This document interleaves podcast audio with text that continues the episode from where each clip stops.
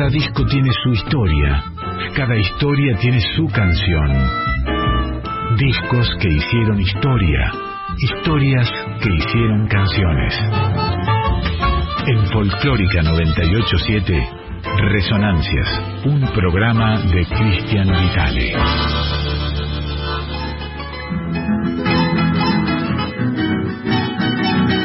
Aquí me pongo a cantar al compás de la vihuela, que al hombre que lo desvela una pena extraordinaria como el ave solitaria, con el cantar se consuela.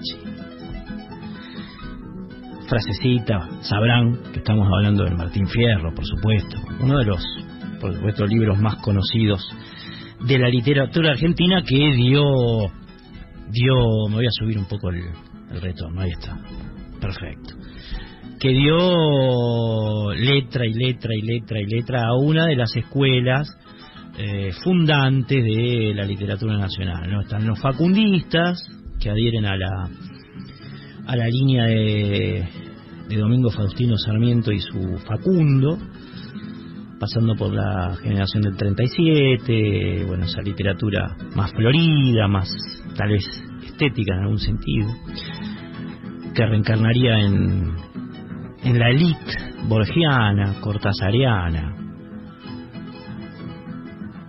o campeana, ¿no?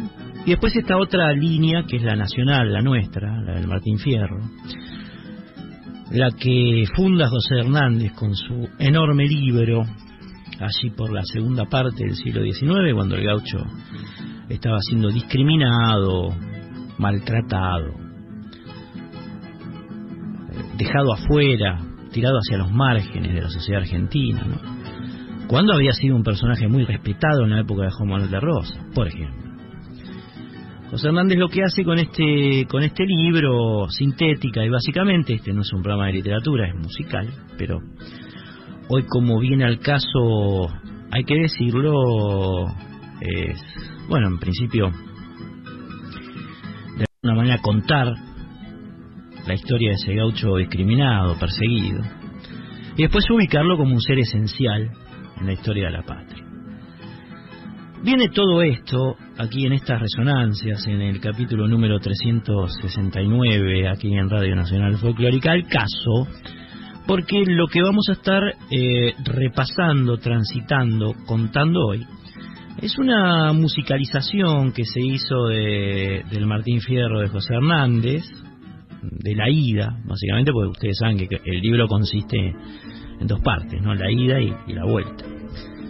Esta es la ida, eh, es un disco triple, un vinilo triple, es una joyita, aquí lo tengo en mis manos, eh, una edición impresionante, un momento que se le daba mucha mucha bola a la cultura nuestra, a la cultura nacional, ¿no?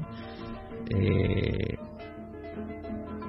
y, y este este trabajo que cuya música corresponde al, maestro José Rodríguez Foré y la adaptación, vamos a decir, del libro gauchesco a, tono musical y literario, teatralizado, mejor dicho, a José González y Cátulo Castillo, los dos Castillos, eh, que, que son dos personajes muy importantes en esa época de la cultura argentina. Estamos hablando de 1953, segundo gobierno peronista, ¿no? En el que, como contamos siempre, se le daba un, gran apoyo a la cultura argentina, a la cultura nacional, no solamente musical, sino al cine, ¿no? Había eh, la cantidad de, películas argentinas eran, un récord. Es reconocida esa época como la época del cine de oro en Argentina. Y bueno, la música, ¿no? La literatura, las artes nacionales tenían un gran impacto dentro de, de, la sociedad en general y era muy bien vista además en Latinoamérica, en otros países, no muy respetada, incluso por, por los europeos.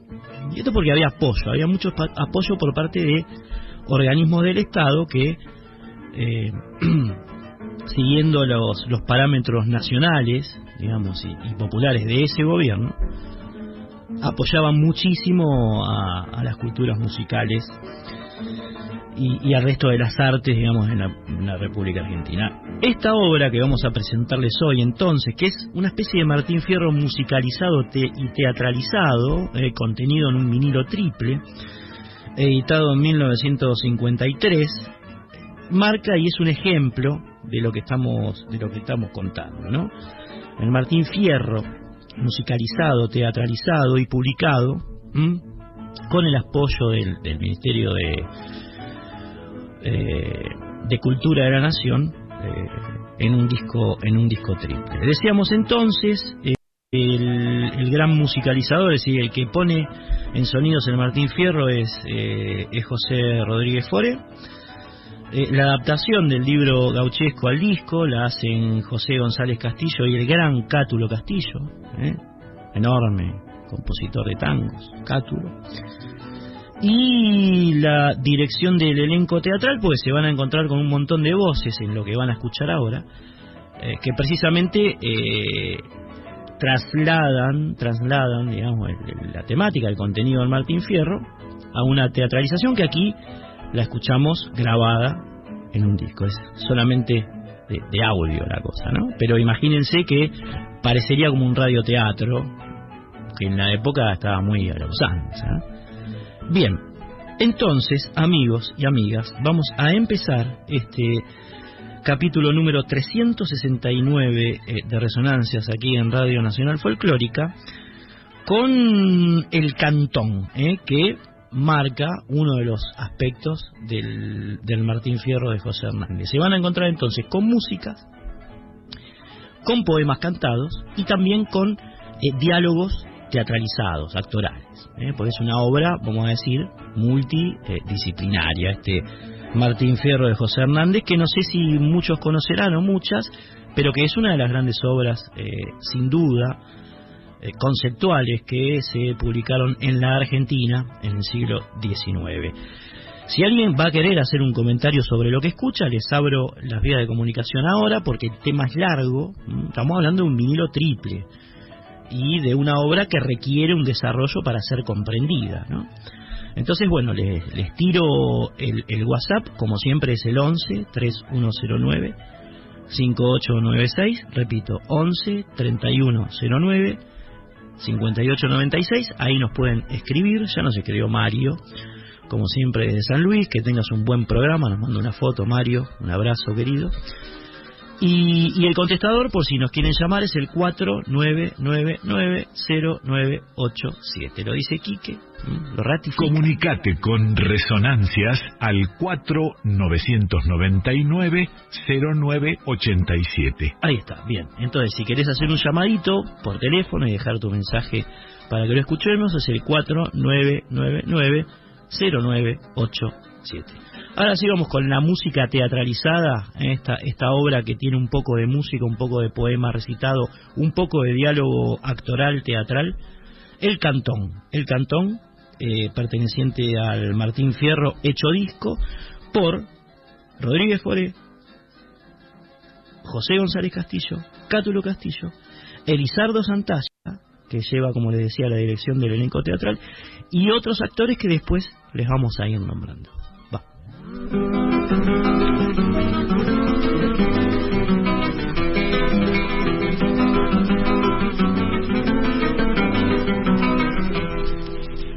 Amigo, si usted supiera lo que llaman cantón, y envidia tengo al ratón dentro de esa ratonera.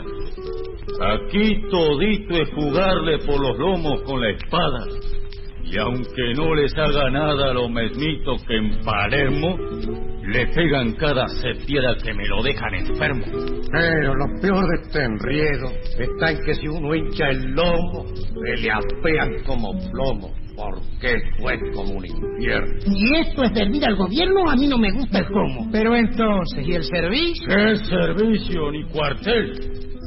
Aquí manda el coronel a trabajar a sus chacras y dejamos que las vacas se las arrastre el infiel.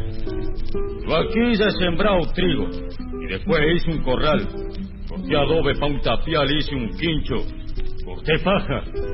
Pues pucha si se trabaja sin que le paguen un real. Y cuando viene la indiada y hay orden de hacer reunión, vamos cayendo al cantón en pelo y hasta en ancao, sin armas. Cuatro pelados que vamos a hacer jabón. Entonces nos dan las armas para defender los cantones. Unas lanzas y latones con ataduras de viento. Las de juego no las cuento porque nunca hay munición. Aquí no hay otro permiso ni otro alivio a la gauchada de salir de madrugada cuando no hay indio ninguno. Campo afuera, a hacer boleada desocando los reyunos. Así, medio, medio aviado, con plumas y algunos cueros, pronto se encarga el pulpero de tenerlos negociados. ¡Ah, pulpero habilidoso! Nada le duele faltar. ¡Ay, Juna! Y para Chadán tiene un buche de ñandú. Por algo se hace llamar el boliche de virtud. Y tira tanto la cuerda que con sus cuatro limetas él se carga las carretas de pluma, cuero y cerda. Fierro, diga pues la relación que se me hace agua en la boca por si acaso a mí me toca de entrar en otro malón. Bueno, como iba diciendo, estaban detrás de un cerro. No viera a su amigo Fierro aflojar como un blanquito. Salieron como maíz frito en cuanto sonó un cencerro. ¡Qué vocerío! ¡Qué barullo! ¡Qué apurar esa carrera! La indiana todita entera dando alaridos cargó.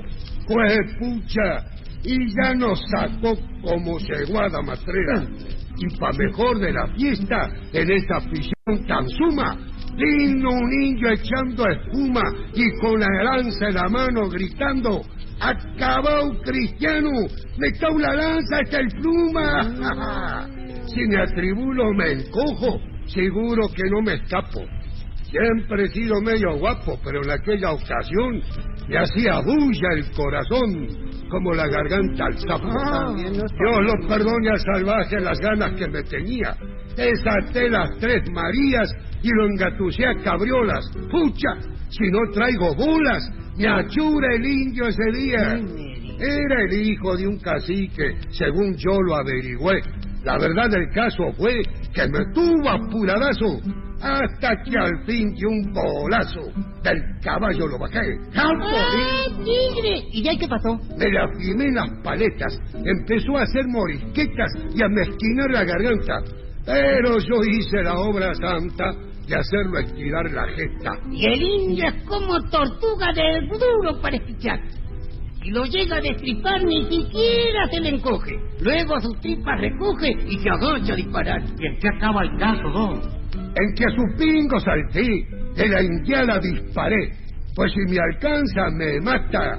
Y al fin me les escapé con el hilo en una pata. ¿Oyeron? ¿Y a qué viene esta tensión? Pero, mi, ya declararán esta gente. Seguro otro contingente para reforzar el cantón. Puede ser, sí, puede ser. ¿eh? Vamos a ver. En fila, pues.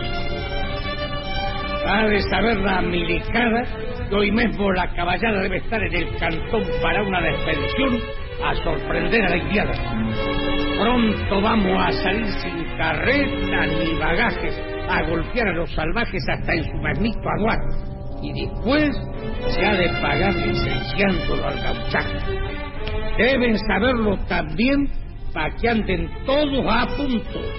Que el primero que recierte llevará 500 juntos y lo haremos picar fuerte. Mejor de ese por disjunto. Y ahora pasen al cantón y que le den la ración y algunas armas, si hay. Y acomódense por ahí hasta que toquen riñón. Y la ropa para pelear no hace falta. No lo dudo, como decía un tonto. Si los han de matar pronto, mejor es que estén desnudos para poderlos enterrar. Y ahora a ustedes les voy a dar a cuenta un poco de dinero, así pagan al pulpero sus trampitas atrasadas. Y al final el bolichero se queda con la mascada. Saque pulpero su libro, quería llamar a la gente. A ver. Juan Aldao. ¿Vos tenés algo empeñado? Bueno, corriente, tomá y quedás arreglado. Otro, Cirilo Mangudo. A vos en Ginebra se te ha ido el sueldo de un hebra. Así que no tengo nada. Protestar y de una escaqueada te dejo como culebra. Robustiano Páez.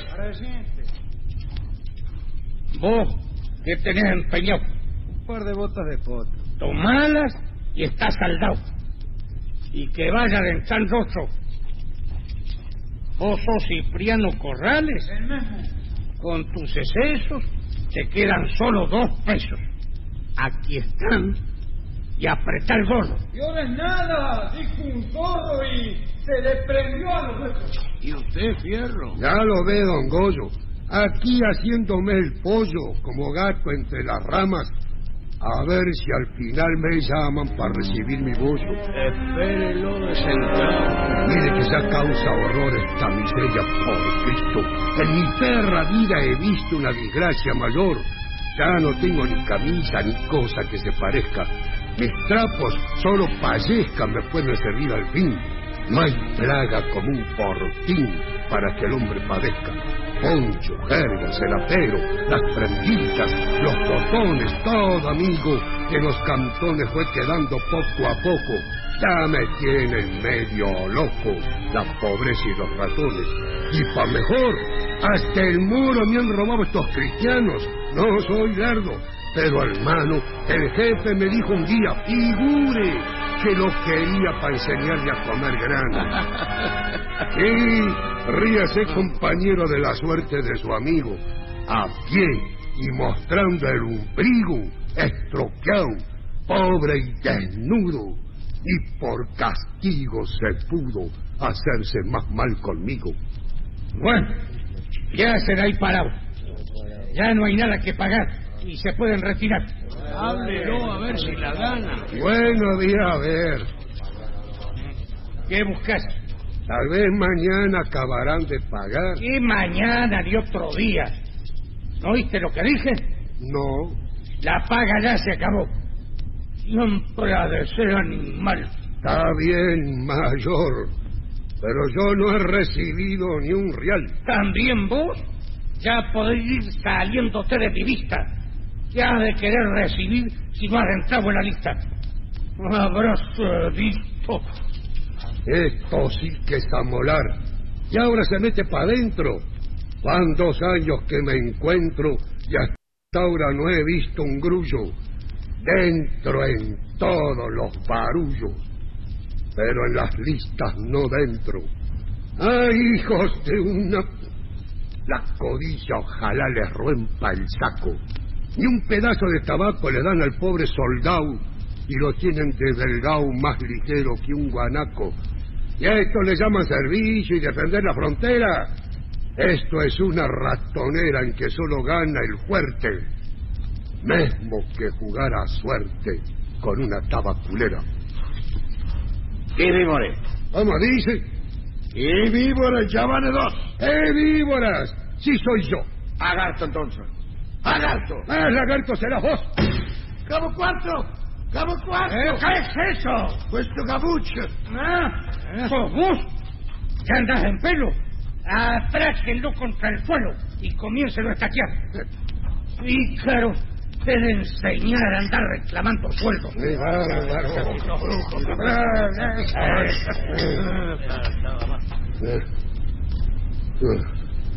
¡Qué Yo no sé por qué el gobierno nos manda aquí a la frontera, gringada que ni siquiera se sabe atracar a un pingo. Si quererá al mandar un gringo que nos manda alguna fiera, no hacen más que dar trabajo, pues no saben ni ensillar, no sirven ni para carnear. Y yo he visto muchas veces que ni volteadas las reses se les quieren arrimar. Y lo pasan sus mercedes lengüeteando pico a pico hasta que viene un milico a servirles el asado. Eso sí, en lo delicado parecen hijos de rico. Si hay calor, ya no son gente. Si llega, fritos tiritan. Si uno no les da, no pitan para no gastar en tabaco. Y cuando pescan un naco, uno al otro se lo quitan. Cuando llueve se acoquinan como perros que oyen truenos. ¿Qué diablos? Solo son buenos para vivir entre maricas. Y nunca se andan con chicas para alzar ponchos ajenos. Para bichar son como ciegos. No hay ejemplo de que entiendan. Y hay uno solo que aprienda al ver un bulto que cruza y saber si es avestruza o si es jinete o hacienda. Si salen a perseguir, después de mucho aparato, toitos se pelan al rato y va quedando el tendal. Esto es como en un nidal echarle huevos al gato.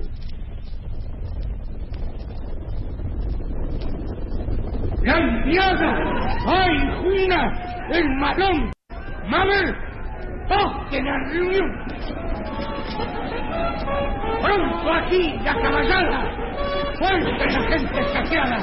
¡No olviden la munición! Esta sí es mi ocasión. Me les hago cimarrón y no dejo ni el recuerdo. Y ahora, a siempre cantón, si te he no me acuerdo.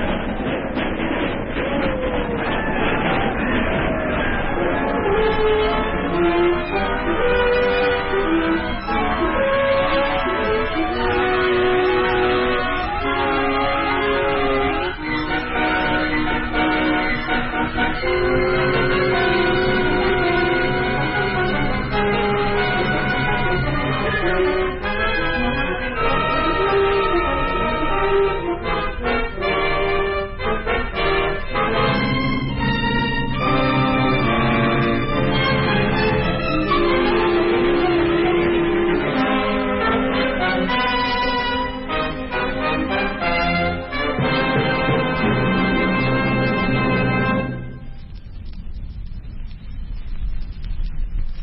Resonancias, música e historias de la década del 50.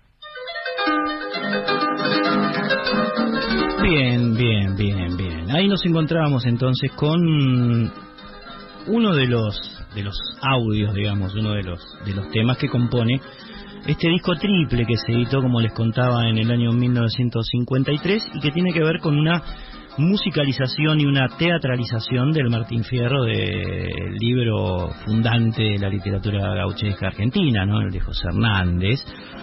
Y como habrán podido observar en este primer audio, este trabajo discográfico reproduce las voces de una de las tantas representaciones teatrales que tuvo el Martín Fierro.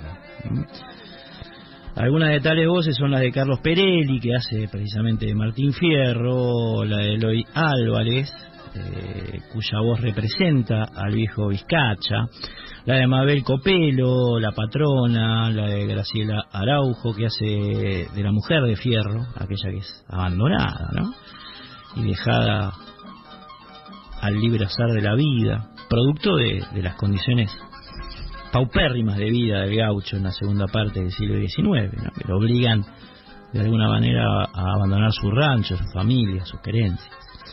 La de Iván Grondona, que hace del negro, el negro ese que se trenza, digamos, en, en una payada con, con fierro y, y, y termina en una, en una situación violenta. Perla Santalla está también, muy conocida esa actriz, por supuesto, una gran actriz de la historia de, del cine argentino que hace de la cautiva, otro personaje característico del siglo XIX, ¿no? La cautiva, aquella que, que los indios eh, secuestraban en malones y se la llevaban a vivir con ellos, o como prenda de cambio, como reina, la cautiva. Y la de Pablo Rombo que hace el indio, el indio. Esto es uno, uno de los sectores, una de las voces, algunas de las voces que han escuchado en esta pieza eh, que hemos reproducido aquí en, en esta edición de, de, Resonancias. La parte musical del disco del Martín Fierro está ejecutada por la Orquesta de Profesores y Coros del Teatro Colón. Aquí vemos ya la parte institucional, digamos, el apoyo institucional o estatal que, que tenían este tipo de obras. Y también cuenta con la colaboración de Hilario Cuadros, un gran músico argentino, cuyano él, eh, es parte de esta obra de Amadeo Monjes, de Ramón Ayala, fíjense ustedes, Mensú, forma parte, el joven Mensú, Ramón Ayala, de esta obra publicada en 1953, y Arturo Sánchez, entre muchos, muchos otros, ¿no? Son los que eh, ejecutan, interpretan la música creada por José González Castillo. ¿eh? Bien, eh, como muchos deben saber, por supuesto, el Martín Fierro es un poema narrativo escrito en verso por José Hernández. Consta de una primera parte que es la ida, que fue eh, elaborada en el año 1872, y una segunda parte, como decíamos antes, de la composición, que es la vuelta, y que fue escrita en 1879 con otro tono, otra tesitura, siete años después. En la primera parte, Martín Fierro es un gaucho trabajador al que la injusticia social lo vuelve una especie de gaucho matrero, un tipo que está fuera de la ley. Narra el carácter independiente, heroico y sacrificado de ese gaucho que queda al margen del sistema liberal ¿eh? que habían instalado, impuesto en la Argentina después de, la batalla de Caseros y sobre todo después de la batalla de Pavón, eh, Bartolomé Mitre y Domingo Faustino Sarmiento, entre los más importantes. El poema, de hecho, es, una especie de protesta en contra de la política de entonces. ¿eh? Cuando lo escribe José Hernández, el presidente de la Nación es Domingo Faustino Sarmiento. ¿eh? Domingo Faustino Sarmiento es un tipo bastante racista, enmarcado en la filosofía del positivismo de la era, ¿no? Que es una especie de prenazismo, ¿no? ese, ese positivismo que cree en la superioridad racial en la supervivencia del más apto. ¿no? olvidemos que Sarmiento quería poblar la Argentina de ingleses, franceses, despreciaba todo lo que lo que estaba eh, en las antípodas de ello, ¿no? Los indios, los gauchos, los españoles, los descendientes españoles, los italianos. El gran proyecto de, de digamos este, de inmigración de, de Sarmiento es precisamente poblar esa incipiente nación argentina de inmigrantes ingleses, estadounidenses, franceses. Y el gaucho en ese diseño de nación liberal no tenía mucho lugar, no tenía mucho espacio como sí había tenido antes. Eh, por ejemplo, en la época de Juan de Rosa, ¿no? El gaucho era un tipo muy respetado. De manera que lo que lo que se eh, se ve a trasluz de, del Martín Fierro y lo estamos escuchando en esta obra medio teatral, medio musical, es, eh, entre otras cosas, este gaucho sufrido que es reclutado forzosamente para defender las fronteras, por ejemplo, para defender las fronteras internas contra los indígenas. Estamos hablando de una época de expansión de la nación hacia, hacia el sur, hacia las tierras, digamos, que, que entonces o por entonces no eran parte del Estado Nacional. También se, lo, se los utiliza para las, las, guerras contra los caudillos federales del interior, contra Chacho Peñalosa, contra Felipe Varela, contra López Jordán, ¿no? Esas montoneras que se levantaban contra el contra el Estado liberal en, Catamarca, en La Rioja, en Entre Ríos. Eh, es, es, es, un poema que, que de alguna manera nos cuenta el contexto social, el contexto económico, el contexto cultural, el contexto político de un momento bastante complejo para las clases, como decían ellos, subalternas, ¿no? Para, para los humildes, para el pueblo raso, para, para el elemento plebeyo. De hecho, en el, en el, en el gaucho Martín Fierro, en la ida, ¿eh? estamos hablando del primer poema, eh, el tópico es que el gaucho trabajador de esas pampas bonaerenses, llenas de lontananzas, llenas de lejanías, que vive con su mujer y sus dos hijos, es precisamente reclutado forzosamente para servir en un fortín, en un fortín, e integrar las milicias que luchaban defendiendo justamente la frontera argentina contra los indígenas. Ese gaucho que durante muchos años sufre penurias en los fortines, malas condiciones de vida, hambre, frío, trato muy abusivo por parte de sus superiores que eran tan racistas como Sarmiento y como Mitre, castigos, eh, castigos destacados. Hay una película que hace Leonardo Fabio que es maravillosa, que Juan Moreira, es una especie de Martín Fierro también, Juan Moreira, si se quiere eh, compararlo, se puede hacer, digamos, ¿no? Eh, y esos castigos con, con estacas, criminales, el hecho de no recibir un sueldo, simplemente de sobrevivir. y, y estas condiciones que en algún momento obligan a que el personaje escape, escape y se transforme en una especie de, eh, de paria, de tipo sin, sin hogar, sin familia, sin trabajo, que se va a vivir con los indios un tiempo, que después eh, se, transforma en, malevo, violento, se le da por la bebida. En fin, eh, situaciones que eh, hacen a, a, la explicación de, de ese biotipo del ser nacional, que después, a principios del siglo XX, sería utilizado como una especie de, de arquetipo de nuestra identidad y demás, bueno, en realidad era, era un, personaje muy maltratado, muy eh, reprimido, muy eh, echado hacia los márgenes por ese proyecto de nación liberal que creía más en las improntas inglesas o francesas, el viejo ideal de los unitarios o de la generación del 37, o de, de los liberales, digamos, que ganan en caseros, que ganan en, en pavón y que desprecian a, a estos personajes que José Hernández, con mucha justicia, retoma para reivindicar de alguna manera en su Martín Fierro. Bien, esto es lo que estamos escuchando ahora, ahora la parte que eh, vamos a abordar de, este disco es la del exilio, el momento en el cual Martín Fierro se va. La escuchamos y después seguimos hablando porque hay mucha tela para cortar acerca de este, de este trabajo publicado en el año 1953. A ver estos guitarreros si tocan algo, que no hacen más que tomar. Y que sea una promesa. de una vez que nos aburrimos. ¿Dónde anda mi compañero? Andará prendido al frasco.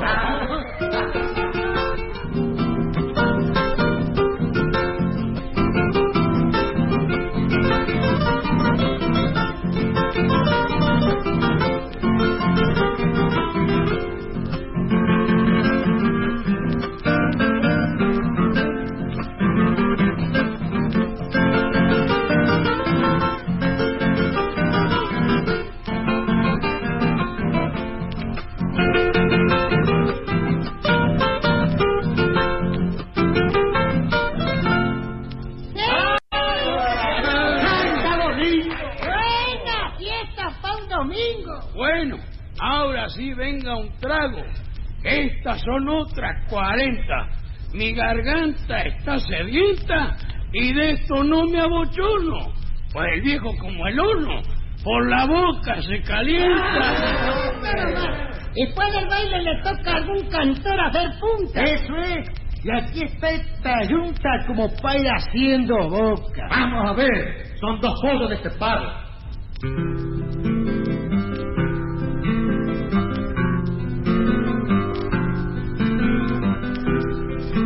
Lo que pinta este pincel, ni el tiempo lo ha de borrar, ninguno se ha de animar a corregirle la plana. No pinta quien tiene ganas, sino quien sabe pintar.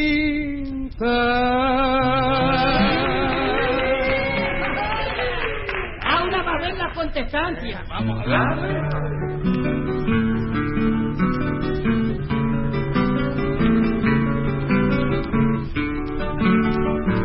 Con la guitarra en la mano y las moscas se me arriman, aire me pone el pie encima y cuando el pecho se entona hago gemir a la prima y llorar a la bordona. Hago gemir a la prima y llorar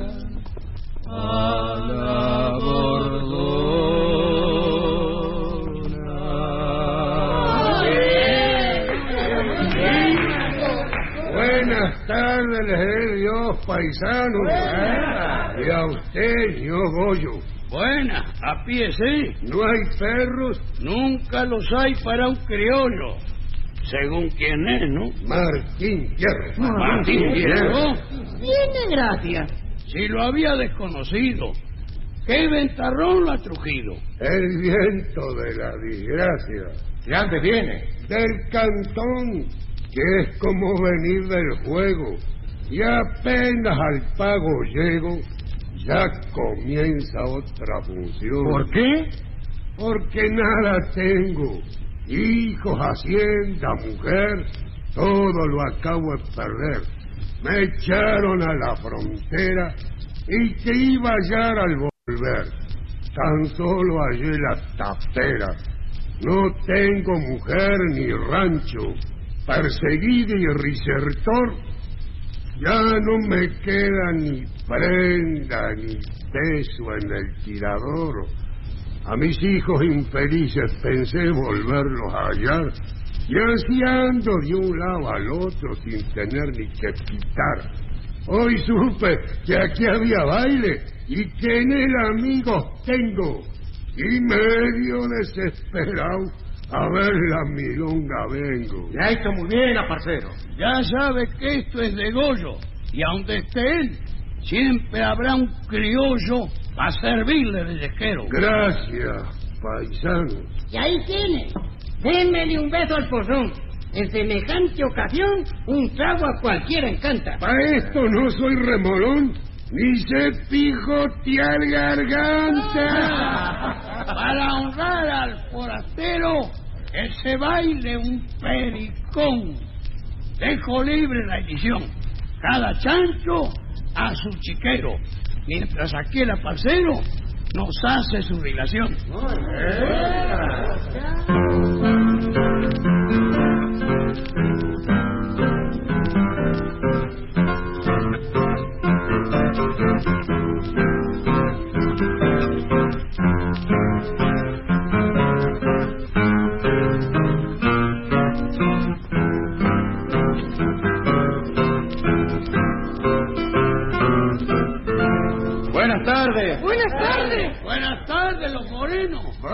Vaya que negra mi suerte.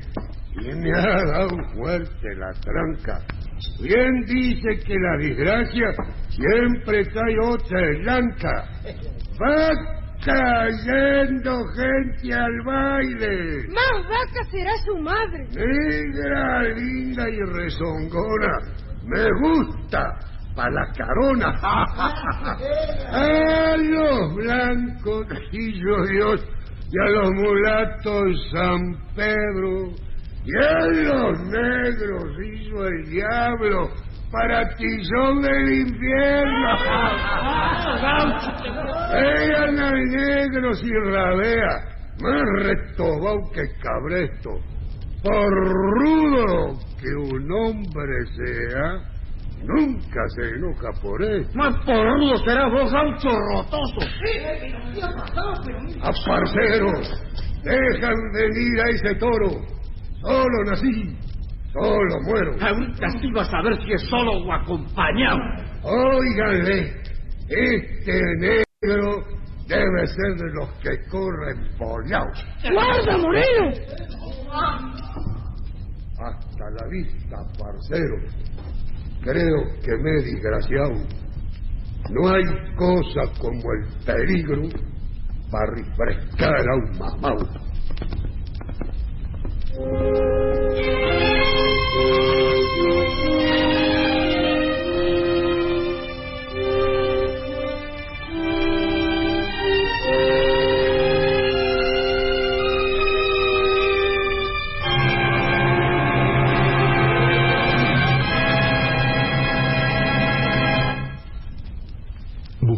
En Instagram y Facebook, arroba Resonancias 987. Bien, ahí escuchamos El exilio, que es el momento en el cual eh, Martín Fierro, como bien lo explicita, digamos, el actor que, hace de él, eh, se va. Es, obligado de alguna manera a dejar su, rancho, su familia, se convierte en un paria, empieza a darle al escabio, digamos, ¿no? Empieza a tomar, se pelea con el negro, esa secuencia que también es muy, es muy conocida del, libro que, funda la literatura gauchesca y, que escuchábamos muy bien reflejado en esta pieza teatral musical. Eh, si alguien si alguien le generó algún tipo de reflexión, digamos lo que estamos escuchando, lo que estamos conociendo, tenemos el teléfono, podemos llamar al 49990987 4990987 y dejar alguna reflexión, alguna impresión que les esté causando esta gran obra publicada en forma de disco triple en el año 1953 o escribirnos un WhatsApp al 11 3109 5896 11 3109 5896 es el WhatsApp y el contestador de audio Don Quique Comunicate con Resonancias al 4999-0987. Muy bien, muy bien. Bueno, algunos creen que el gaucho Martín Fierro sería oriundo de Tres Arroyos, en la provincia de Buenos Aires. Otros dicen que estamos refiriéndonos al personaje histórico porque vivió Martín Fierro, ¿no? Otros dicen que habría eh, sido eh, habitué eh, del pago de Monsalvo, así por los alrededores de Maipú, eh, la tierra del amigo Cristóbal Repeto y de Fabián Maya, eh, los grandes amigos de quienes habla. También otras versiones eh, lo sitúan en un paraje más cercano a Mar del Plata llamado Lobería Grande, sitio donde efectivamente se refugiaban muchos de los gauchos que se resistían a pelear en la guerra contra el Paraguay, porque otro de los sucesos históricos de este momento es la guerra de la Triple Alianza, que otros llaman la guerra de la Triple Infamia, ¿no?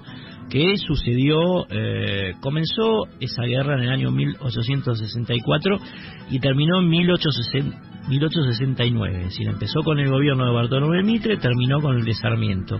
Y la idea era que eh, se unan Brasil, el Imperio de Brasil, Uruguay y la Argentina a las órdenes del Imperio Británico para destruir al Paraguay, que en ese momento era el único país que quedaba en la región con un sentido nacional, un sentido de independencia económica, un sentido de incipiente industria, algo que por supuesto no convenía a las grandes potencias o a la gran potencia de ese momento, era el Imperio Británico, que obviamente no quería que aquí se produzcan ningún tipo de manufactura, ¿no? Porque la querían vender ellos. Este, este, lugar tenía que estar solamente para exportar materias primas y nada más.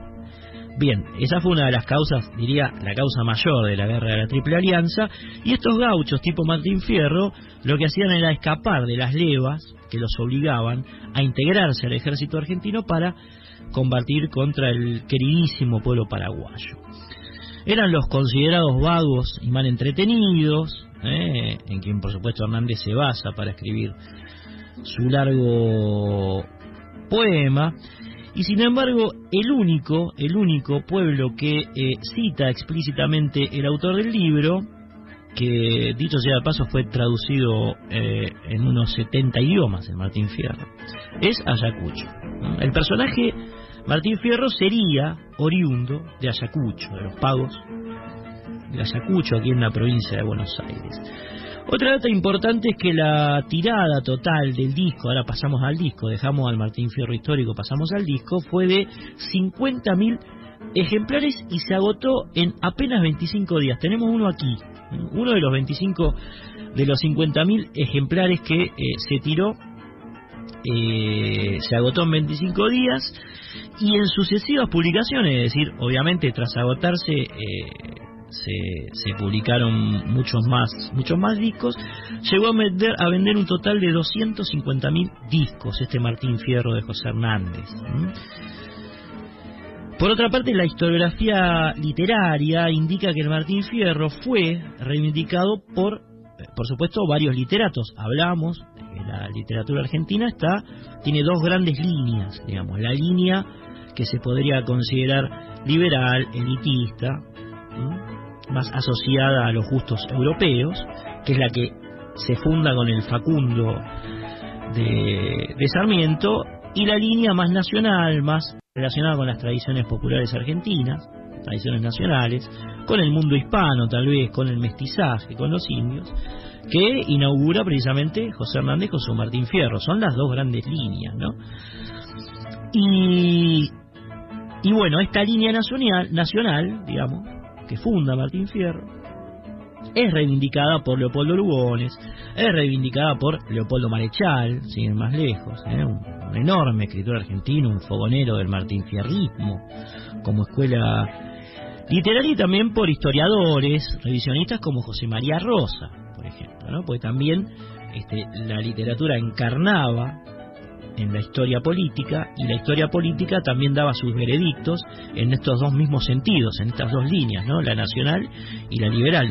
Mientras Borges, por ejemplo, decía que el gran problema de la literatura argentina había sido que tomó al Martín Fierro como su libro de cabecera, eh, otros tipos como Marechal decían que la cuestión era al revés, ¿no? que el gran acierto había sido tomar al Martín Fierro como cabecera y no al Facundo. Cosas. Respecto de la estructura formal del poema del Martín Fierro, eh, este está escrito en versos octosilábicos que reflejan claramente el lenguaje de los gauchos. Algunos ejemplos prácticos de las licencias eh, lingüísticas que se toma Hernández son la reducción vocálica, el pasenza por paciencia, por ejemplo, la reducción de los grupos consonánticos víctima por víctima, la frecuente aspiración de, de H huir por huir, eh, del huir por el huir, el uso del voceo es muy recurrente también en la, en la poesía Martín Fierrista. Indigenismos aparecen como pingo, china, choclo, bagual, tapes, digamos, son palabras, palabras indígenas que José Hernández incorpora a su, a su libro y que le dan una connotación, por supuesto, muy, muy de pago adentro, digamos, ¿no? Muy, muy de pago nuestro, muy de pago nuestro. Es la literatura nacional. Bien, seguimos escuchando el disco. En este caso vamos con. Está, ¿no, Andrés? Está Andreita Janetti en operación técnica. Eh, la tapera. Tema 1, lado 4. Sí, la tapera.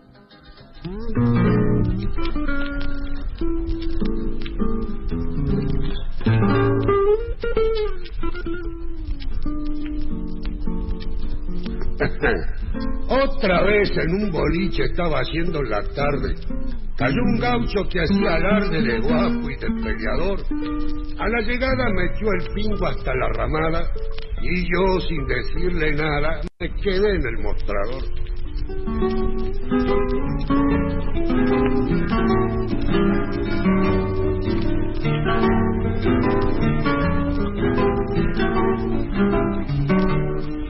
Soy gaucho y entiéndanlo, como mi lengua lo explica.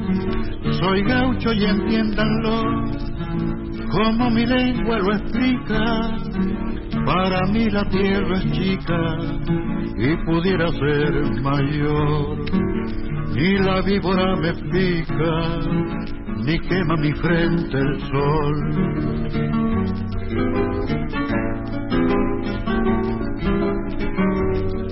Vive el gaucho que anda mal, como solo perseguido.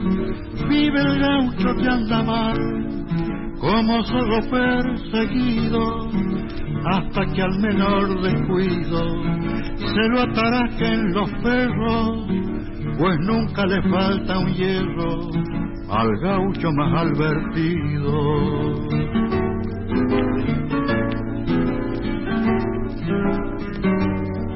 Su esperanza es el coraje, su guardia es la precaución. Su esperanza es el coraje, su guardia es la precaución. Su pingo es la salvación.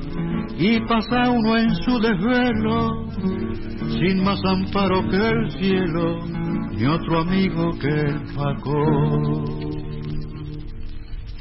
Ha dicho bien, parcero. Esa es la vida del matrero para no vivirla ni en broma. ¡Joder, pucha! Si se parece al arbolito que crece desamparado en la loma. Así es nomás. La matrero es como Vasco Tambero, siempre lista, siempre pronta, como caballo mansilla. Primero uno lo monta y después otro la insidia. Deje paso. Usted está loco. ¿No ve que hay gente delante? ¿Quién es este? Un ternel pago que protege al comandante. ¿Gente? Irían de sacar vos que pueda hacer gente un basto. ¿Eh? ¿Pero qué haces, hombre? Baraje, amigo, ese frasco y priéndasele, cuñado. Por su hermana, compañero, que por la mía no hay cuidado. Ah, gaucho más respondón. ¿De qué pago será criollo? Lo andará buscando el hoyo. Deberá tener buen cuero. Pero ande bala este toro, no bala ningún ternero. Vamos a ver, ya que le gusta. Probarlo será mejor. Siempre se encuentra el que teje con un mejor tejedor. ¡Toma, Maula! ¿Verdad? Se mató un... ¿Y ahora? ¡Esta! ¡No se acerquen, paisano! ¡Lárguenme! ¿Qué has hecho? Oye, parcero. ¿Qué otro remedio habrá al fin? Yo abriré con mi cuchillo el camino para seguir.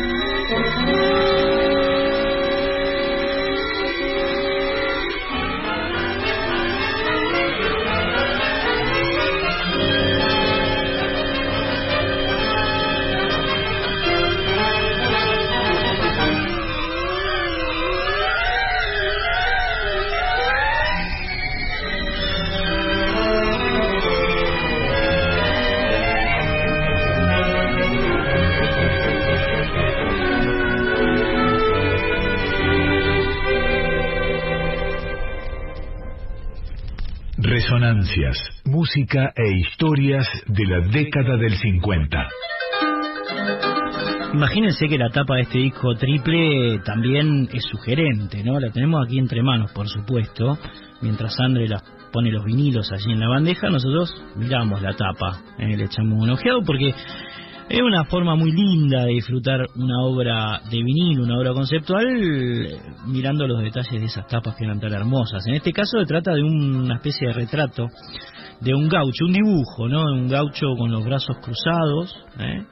vestido, por supuesto, como, como lo amerita el personaje, la vincha, el pelo largo, barba raída, eh, un saco de esos cortitos que usaban los gauchos, el pañuelo al cuello, las boleadoras, el cinturón anchísimo, esa especie de pollera que que tapa parte de- del pantalón, las botas, las espuelas. ¿m? El gaucho está, el color es sepia, digamos, está con los brazos cruzados, mirando el suelo, y de lejos se ve un cielo brumoso, un amplio campo, por supuesto, un árbol, la tapera, ¿eh? y algunos alambrecitos eh, que marcan el principio de un alambre de púa, digamos, ¿no? como simbolizando la propiedad privada de los campos. Y por supuesto el aljibe, donde el gaucho y su familia sacaban el agua para, para beber. Y después todos los personajes, ¿no? Adaptación al disco de José González Castillo y Cátulo Castillo, como marcábamos al principio, la música de Rodríguez Foré, las actuaciones de Carlos Perelli, Elizardo Santalla, Eloy Álvarez, eh, Juan Bono y gran elenco, dice en la tapa. Después si vos lo abrís, adentro aparece el resto de los actores, ¿no? Y te dice qué eh, personaje interpreta cada uno. Como decíamos, Perelli el Martín Fierro, Elizardo Santalla el Sargento Cruz, eh, Bono el Juez de Paz, el y Álvarez el Viejo Vizcacha, ¿m? el Viejo Vizcacha que es el tema que vamos a escuchar ahora. ¿eh? Ahí van a, van a ver la, la interpretación genial que hace el viejo Eloy Álvarez. Eh, Pedro Pompillo que hace de Napolitano, Enrique Escope del inglés, Mabel Cabero la patrona, Mario Perelli el sargento, en fin, todos los personajes, el viejo, Don Goyo, el negro, la negra, el matón, el vasco, Marcelino que hace Roberto Gatica, el cabo, la cautiva, el indio, la curandera, la el alcalde, el pulpero, todos los personajes que forman parte del Martín Fierro, ¿no? Teatralizados aquí por un gran elenco actoral, ¿eh? dirigido, como les decíamos, por el señor Elizardo Santalla, con la supervisión de Mauricio Godard. Godard. Eh, bien, toda esta información está en el disco, es hermoso. Una tapa de cartón duro, hermoso. Bien, estamos en el 4999-0987, 0987 en el WhatsApp 11 3109 5896 11 3109 5896 recorriendo esta obra conceptual publicada en el año 1953 que es el Martín Fierro musicalizado y teatralizado en un disco vinilo triple que es casi original, che, casi original editado por eh, el sello Odeon, así por por la década de 50. No sabemos si son de los primeros 50.000 ejemplares que salieron, pero si no son de los primeros, pegan el palo. ¿eh? Pegan el palo. Bien, escuchamos ahora lo prometido, el viejo Vizcacha, que es uno de los personajes más referenciados del Martín Fierro, ¿no? uno de los más conocidos de ese, de ese gran poema nacional. El viejo Vizcacha.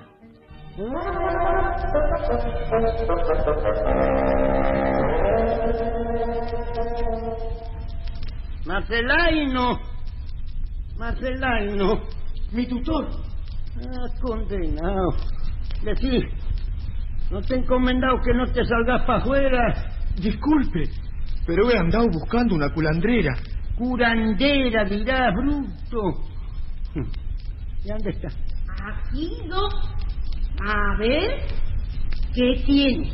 ¿Se encuentra enfermo? ¿Qué día estar?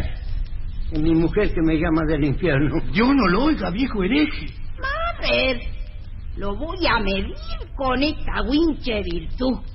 Si justo llega a salir, no tiene más que pedir. Esto llama a la salud. Vamos a ver. Y uno bajita. Este no aguanta el sogazo. Muy poco le doy de plazo.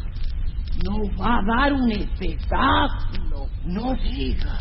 Debajo el brazo se ha nacido un tabernáculo. Qué malo eso. Contagioso. Por eso ahora mismo salgo. ¿Qué dice esa? ¿Alguna bola? No sé.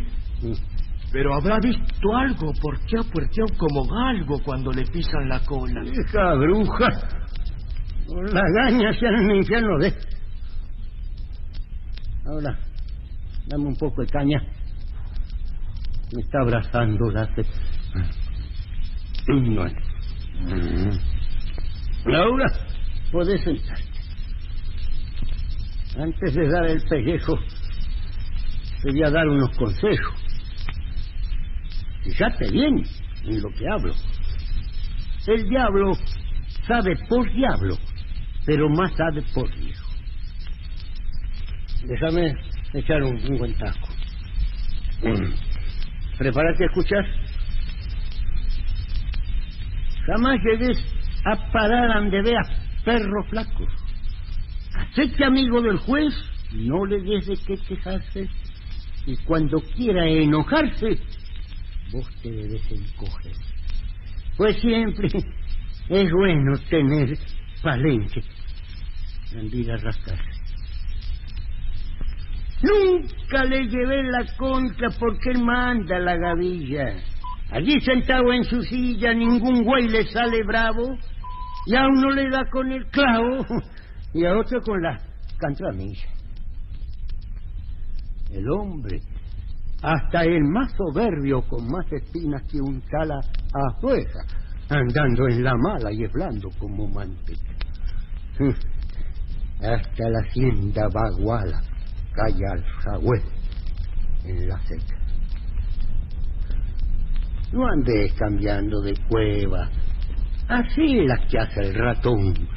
Conservate en el rincón en que empezó tu existencia. Vaca que cambia querencia. Se atrasa en la aparición. No te debes afligir aunque el mundo se desplome. ¿eh? Lo que más precisa el hombre tener, según yo discurro, es la memoria del burro que nunca olvida ande comer. Dice que caliente el horno el dueño del amasijo. Lo que yo nunca me aflijo y a todito me hago el sordo. El chancho vive tan gordo y se come hasta los hijos.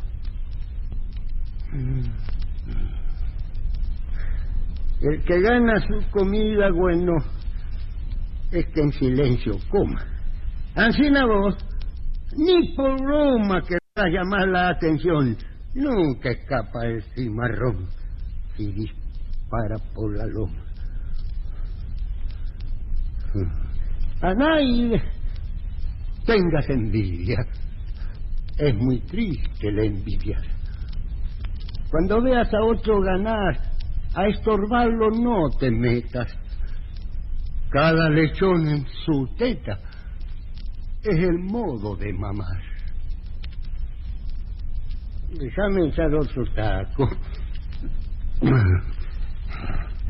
Escúchame bien, Potrillo. Así que apunta el colmillo, más te lo dice un toruno. No dejes que hombre ninguno te gane el lado del cuchillo. Las armas son necesarias, pero nadie sabe cuándo. Ancina se anda paseando y de noche sobre todo debes llevarlo de modo que al salir salga cortando.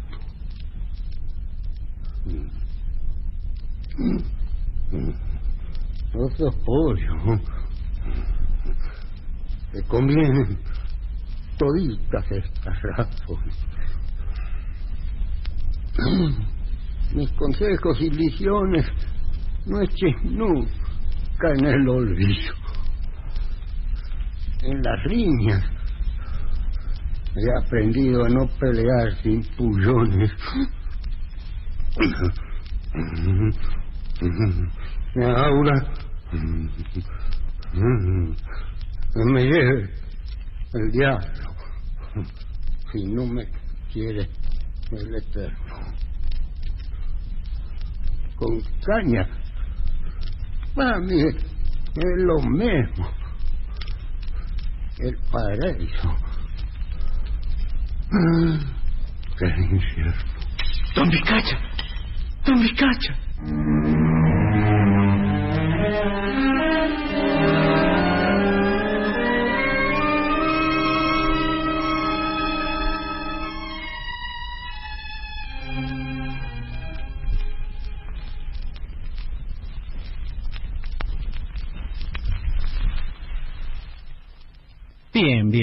Ahí lo teníamos entonces al viejo Vizcacha. ¿eh?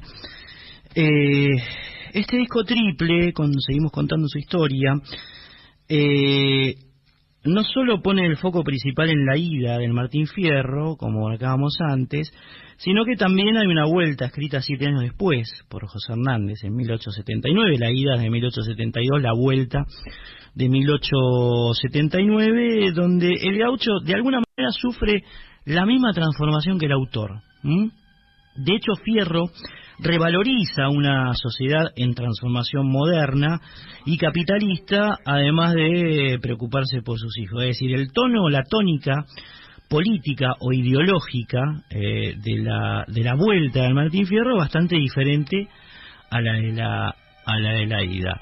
De hecho, cuando escribe la vuelta, Hernández tampoco era el mismo. Había pasado de militar con la causa federal, anticentralista, que representaba el caudillo entrerriano eh, López Jordán, a convertirse en una especie de defensor de Julio Argentino Roca como parte del Partido Autonomista, digamos, ¿no? Esa, ese viraje que nos resulta con el diario del lunes inentendible, pero bueno, había que estar en la época para, para vivenciarlo, ¿no?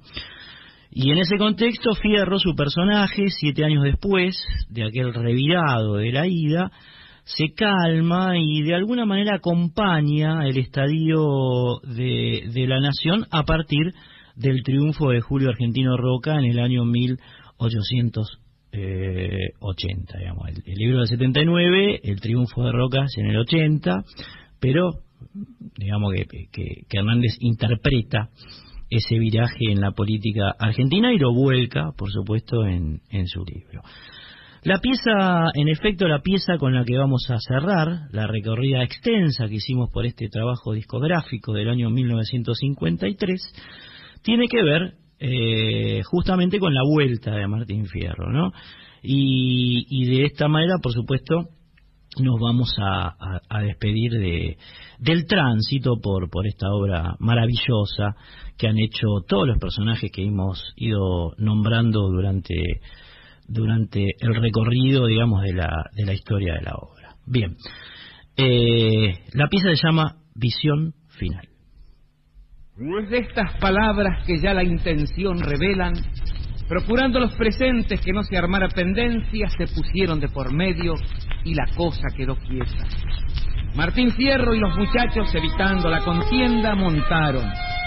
Y paso a paso, como el que miedo nos lleva, a la costa de un arroyo llegaron a echar pie a tierra.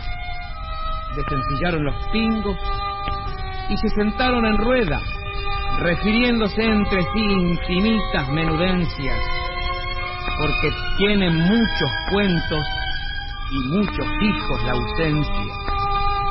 No pudiendo vivir juntos por su estado de pobreza, resolvieron separarse y que cada cual se fuera a procurarse un refugio que aliviara su miseria.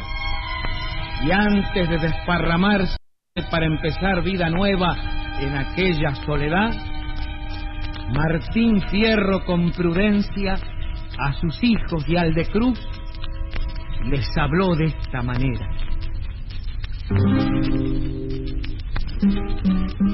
Ahora, antes de separarnos cada uno en busca de abrigo, escuchen lo que les digo, que es la experiencia de un viejo y un padre que da consejos, más que padre es un amigo. Su esperanza no la cifren nunca en corazón alguno. En el mayor infortunio pongan su confianza en Dios.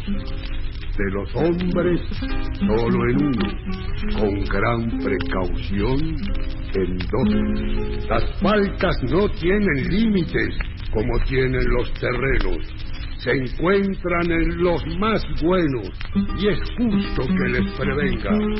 Aquel que defectos tenga, disimule los ajenos. Bien lo pasa hasta entre pampas el que respeta a la gente. El hombre ha de ser prudente para librarse enojos, cauteloso entre los flojos, moderado entre valientes. Debe trabajar el hombre para ganarse su pan, pues la miseria en su afán de perseguir de mil modos llama en la puerta de todos y entra en la del Aragán. Nace el hombre con la astucia que ha de servirle de guía, sin ella sucumbiría, pero según mi experiencia, se vuelven unos prudencia y en los otros picardía. Los hermanos sean unidos porque esa es la ley primera. Tengan unión verdadera en cualquier tiempo que sea, porque siempre ellos pelean, los devoran los de afuera. Respeten a los ancianos, el burlarlos no es hazaña si andan entre gente extraña, deben ser muy precavidos, pues por igual es tenido quien con malos se acompaña.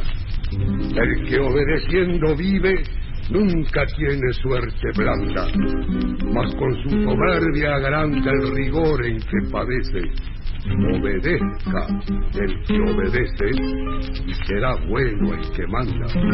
Procuren de no perder ni el tiempo ni la vergüenza. Como todo hombre que piensa, procedan siempre con juicio y sepan que ningún vicio acaba donde comienza. El hombre no mate al hombre, ni pelee por fantasía, tiene en la desgracia mía un espejo en que mirarse. Saber el hombre guardarse es la gran sabiduría. Si se arma algún revoluti, siempre han de ser primeros. No se muestren altaneros, aunque la razón les sobre. En la barba de los pobres aprenden a ser barberos. Estas cosas y otras muchas medité en mis soledades. Sepan que no hay falsedades ni error en estos consejos. Es de la boca del viejo y ante en las verdades.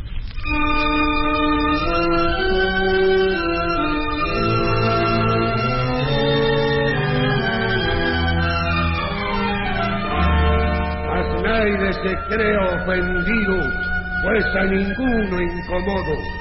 Y si canto de este modo para encontrar lo oportuno, no es para mal de ninguno, sino para bien de todos.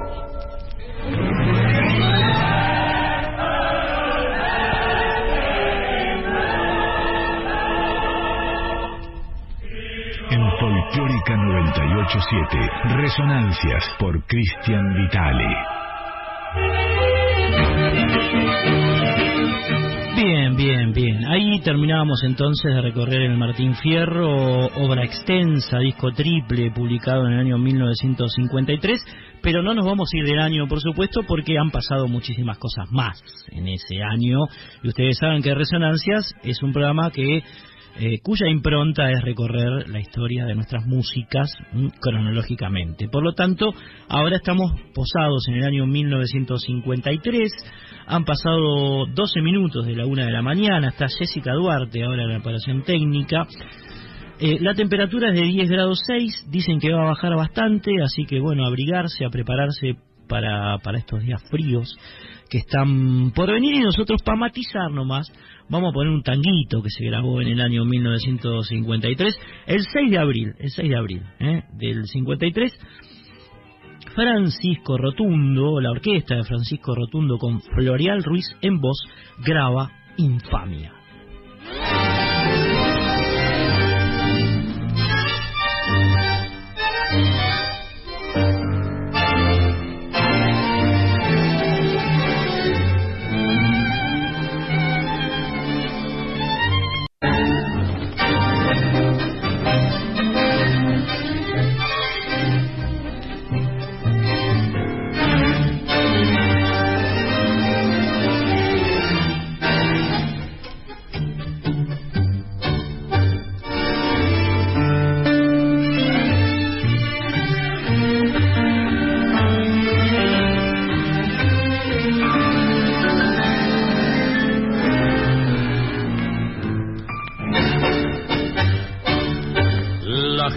Gente que es brutal cuando se ensaña, la gente que es feroz cuando hace un mal, buscó para hacer títeres en su piñol la imagen de tu amor y mi esperanza.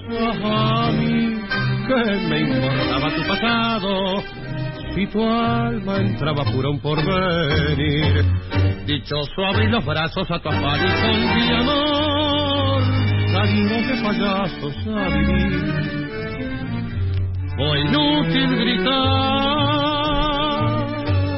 que quería ser buena. Fue estúpido hablar la promesa de tu redención. La gente es brutal y odia siempre al que sueña lo burla y con risa despeña su intento mejor. Historia y mi desnudados en la feria, bailaron su danza de horror, sin compasión.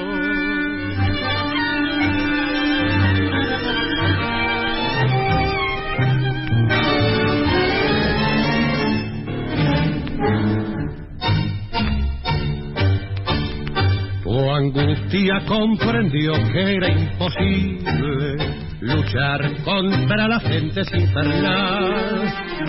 Por eso me dejaste sin decirlo amor y fuiste a hundirte al fin en tu destino. Oh, tu vida desde entonces fue suicidio, vorágine de horrores y de alcohol. Anoche te mataste ya del todo que llora en tu descanso corazón.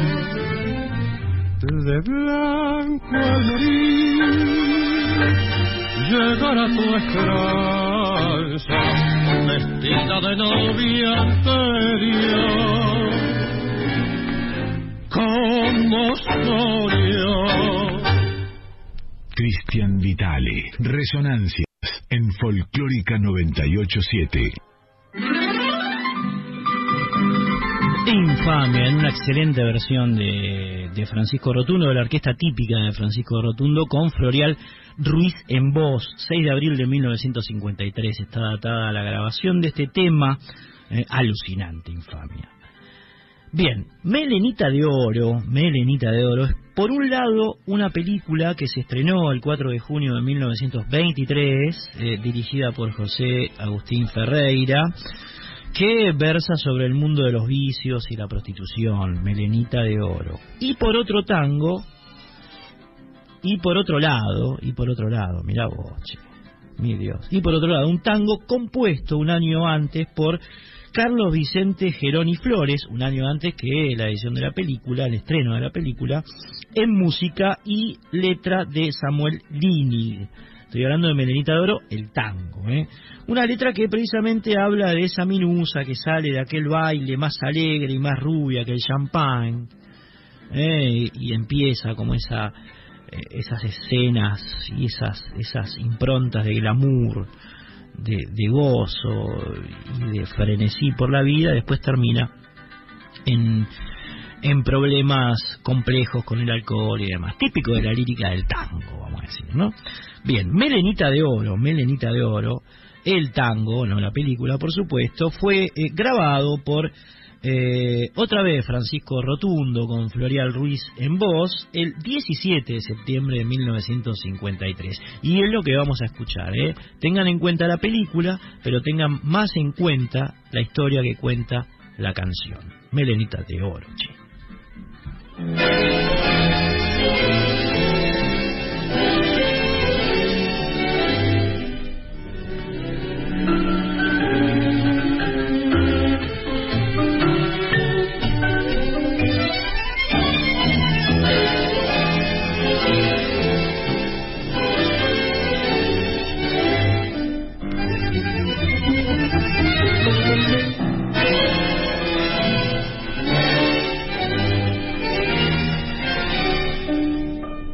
Orquesta lloró el último tango.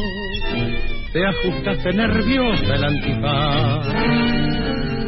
Y saliste conmigo de aquel baile. Más alegre y más rubia que el champán. ¿Cómo se llama mi fierro dormido? Te pregunté y abriendo tú los ojos. Con los labios sonriendo respondiste a mí me llaman Melenita de Oro. Y viera por la vida hoy tan sola, recuerda parecía que temblaba con ganas de llorar tu primer beso y la mentira tu boca la pintada. Melenita de Oro, otros labios me han engañado esos labios pintados, rojos como un corazón, melenita de oro, no rías que estás sintiendo, no rías que estás mintiendo, que anoche lloró tu corazón.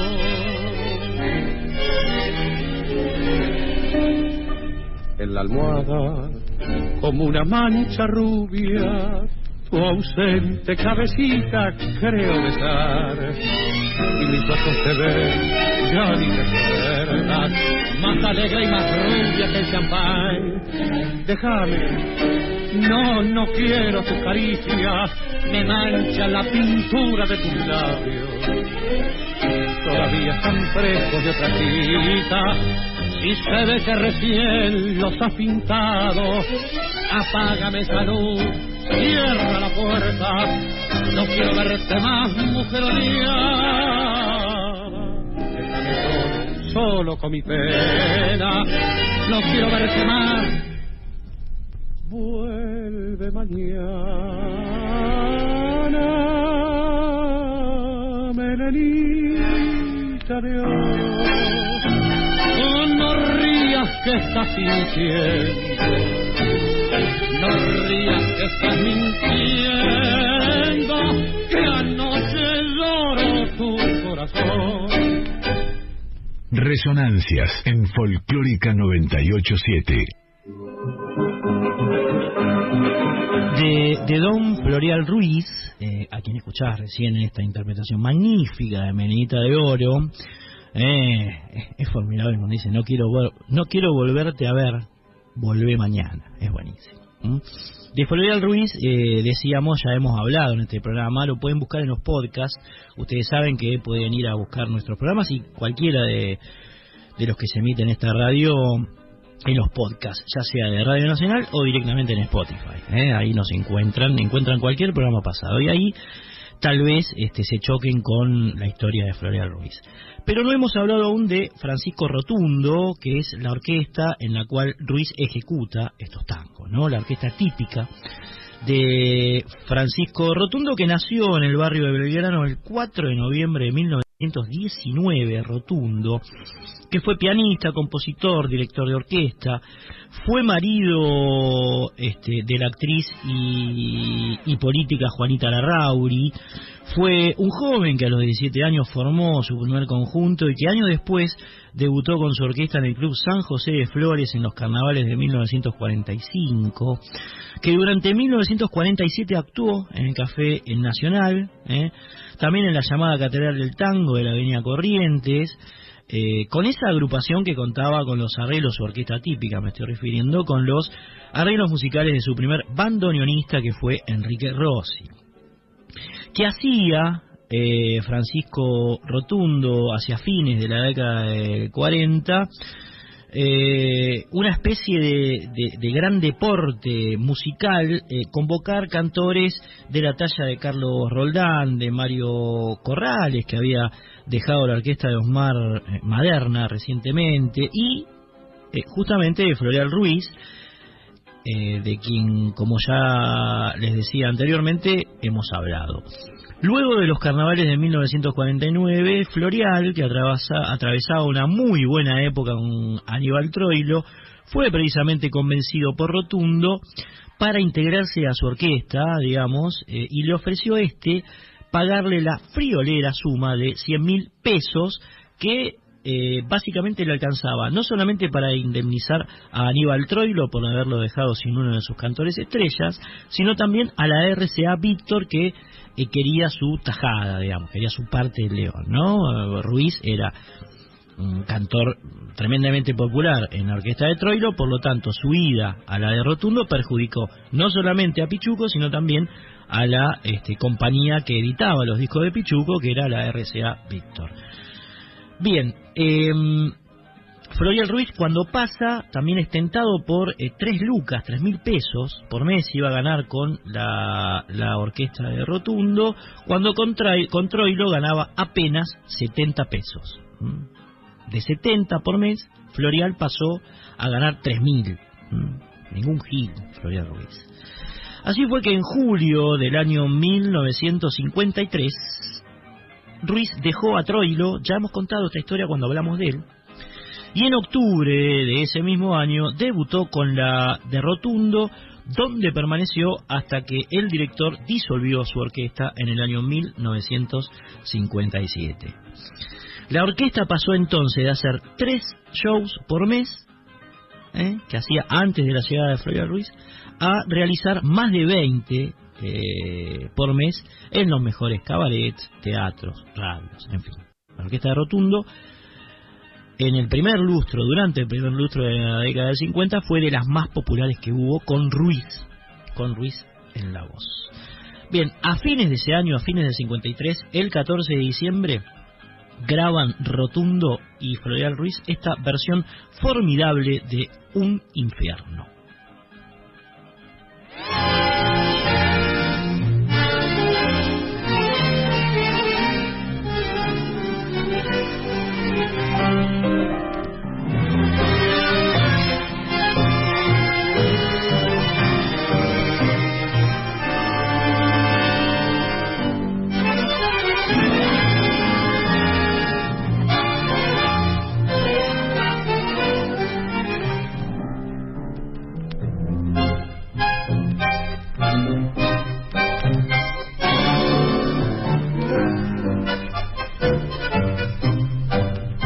Estoy a un solo paso de la muerte.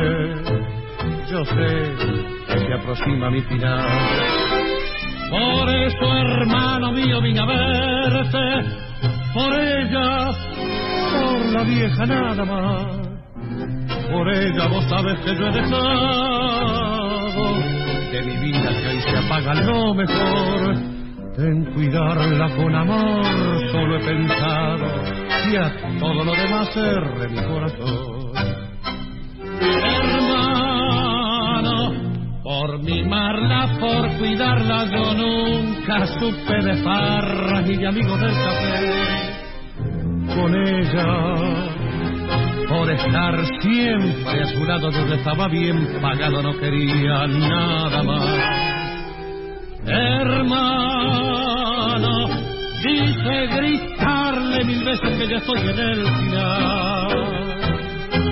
Y el corazón no me deja, como le digo a la vieja, oh, que no ha de verme jamás.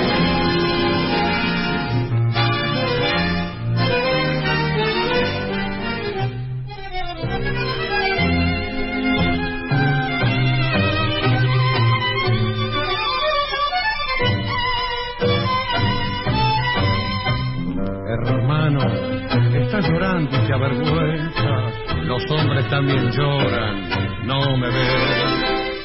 Tus lágrimas me dicen que la vieja oh, tendrá tu corazón, tendrá tu fe, que vos la cuidarás como hasta ahora, con mi cariño grande late. Déjame que te apriete entre mis brazos, tranquilo ya me voy hermano, no lloré hermano, quise gritarle mil veces que ya estoy en el. Y el corazón no me deja como de digo a la vieja, tú que no ha de verme jamás. Comunicate con Resonancias al 4999 0987. Ahí fue el teléfono, entonces 49990987, 49990987 amigos, o el WhatsApp que es el 1131095896 para comunicarse con nosotros, que somos Resonancias y que vamos todos los viernes a la medianoche aquí por Radio Nacional Folclórica, contando la historia cronológica de nuestras músicas nacionales y populares hicimos un break eh, con Francisco Rotundo y, y Florial Ruiz, eh, tres temas, tres temas. Habíamos recorrido casi entero el disco triple del Martín Fierro, mm, también publicado obviamente en el año 1953. Y ahora nos vamos a meter con el señor Osvaldo Puliese, amigos y amigas, que el 28 de mayo de este año graba esta versión de Caminito Soleado de Gardel y Lepera con dos voces rutilantes, la de Alberto Morán y la de Juan Carlos Cobos.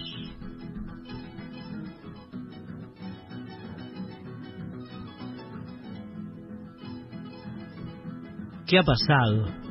¿Qué ha pasado, señorita? Bien. Eh, reitero el teléfono 4999-0987, WhatsApp 11 3109 5896 son las dos vías de comunicación con estas resonancias aquí en Radio Nacional Folclórica cuando hacen 10 grados 4 y han pasado 30 minutos de la una de la mañana. Ahí sí había ido al baño Osvaldo Puliese, caminito soleado de Gardel de Pera, con Alberto Morán y Juan Carlos Cobos en voz.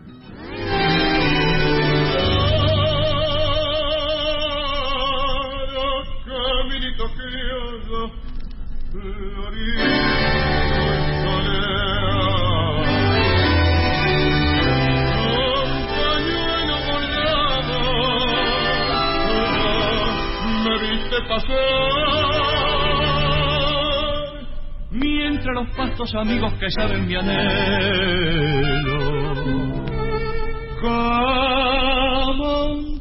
dulce consuelo, su verde saludo me hacían llegar.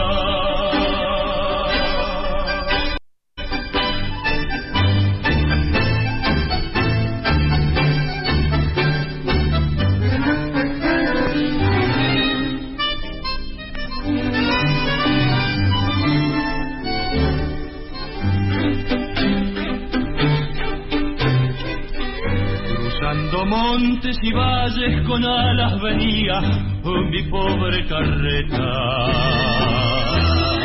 Con su carga de esperanza las ruedas hacían al viento gambeta.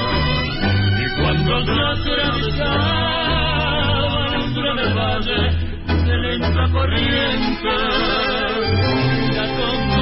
naciente detuvo su impulso parando su andar. Hoy se arrodillo a ver si sus ojos se saben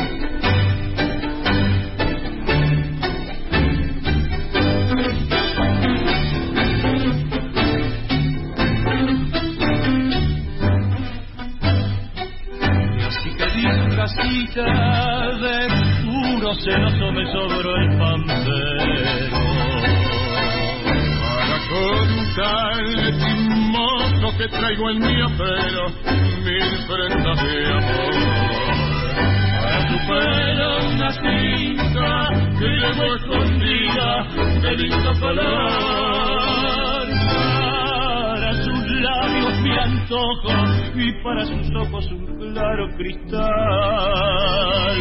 Y para su blanca garganta el cielo que canta tiene este cantar. Claro, oh caminito criollo florido y soleado.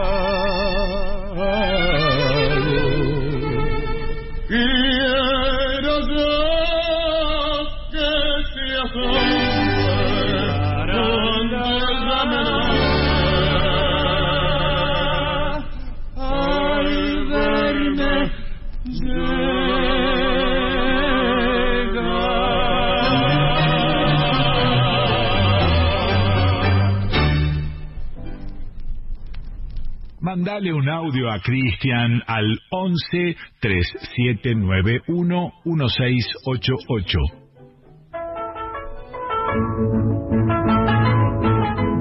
Disquisición, disquisición. La milonguita y la milonguera no son lo mismo. La milonguita y la milonguera no son lo mismo. La segunda, es decir, la milonguera, es una mujer cuyo mayor interés pasa por lo lúdico. Es decir, por satisfacer la necesidad de bailar, de ser parte de ese mundo de amistades, códigos compartidos, ensueños, ¿no? Que son los rangos, este, los rasgos centrales de las milongas. En cambio, la milonguita es aquella que busca a través del baile un rédito económico y un estatus social. Son dos cosas diferentes, ¿no? Una lúdica, más eh, de placer, más de disfrutar de la vida sin esperar demasiado a cambio, que es el de la eh, el de la milonguera y esta otra acepción, el de la milonguita que busca a través del baile, la noche y demás un rédito, ¿eh? un rédito ya sea económico o ya sea de estatus. Pese a que varias letras de- del tango o de los tangos utilizan a ambas con el mismo sentido, es decir, confunden milonguita con milonguera, no, no son lo mismo, es decir, no resultan lo mismo. ¿eh? Más allá de la diferencia marcada en pero, la milonguera no está necesariamente rodeada del sentido trágico de la vida que caracteriza a la milonguita.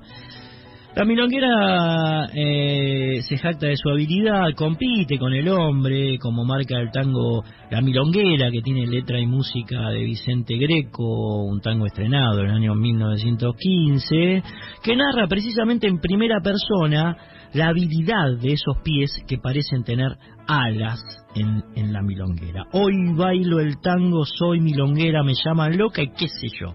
Soy flor de fango, una cualquiera culpa del hombre que me engañó. ¿eh?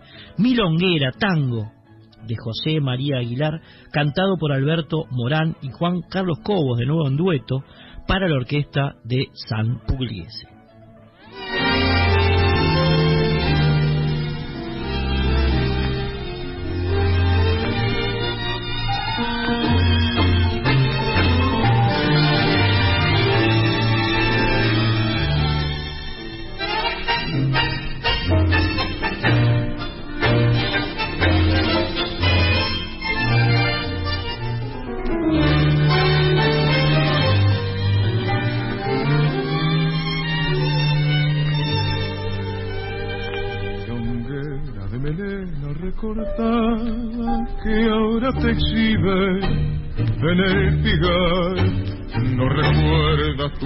Tu cabeza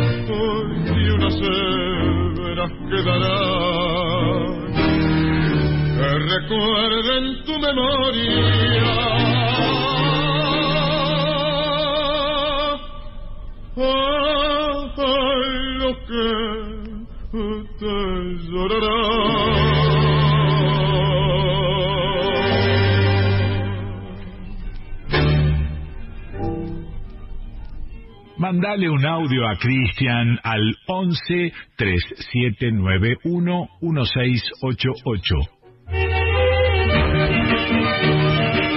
Juan Carlos Cobos nació en Punta Alta, pero vivió en La Plata, donde con 17 añitos debutó con el cuarteto Lucini Juan Carlos Cobos, que luego pasó a la orquesta del pianista Ernesto Darío Saborido, un gran pianista Saborido.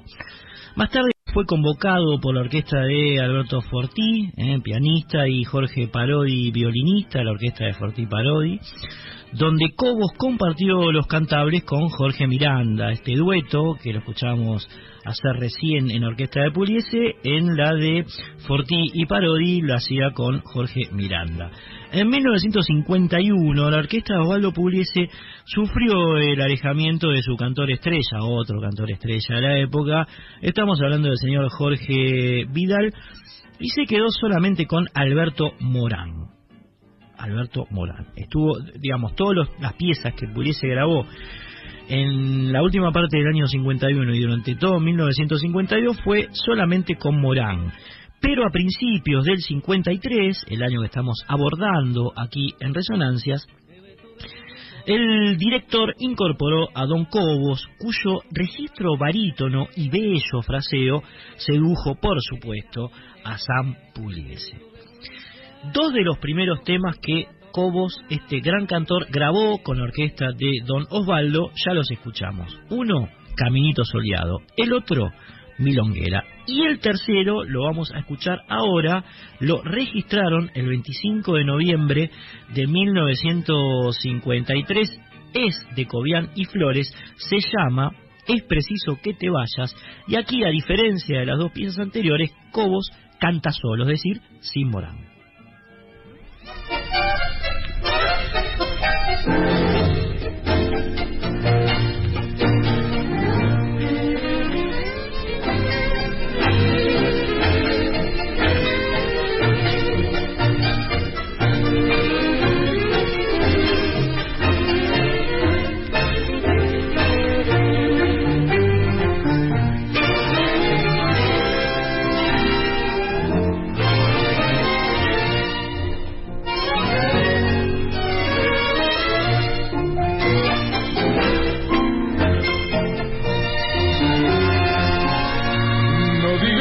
Palabra, evitate explicaciones.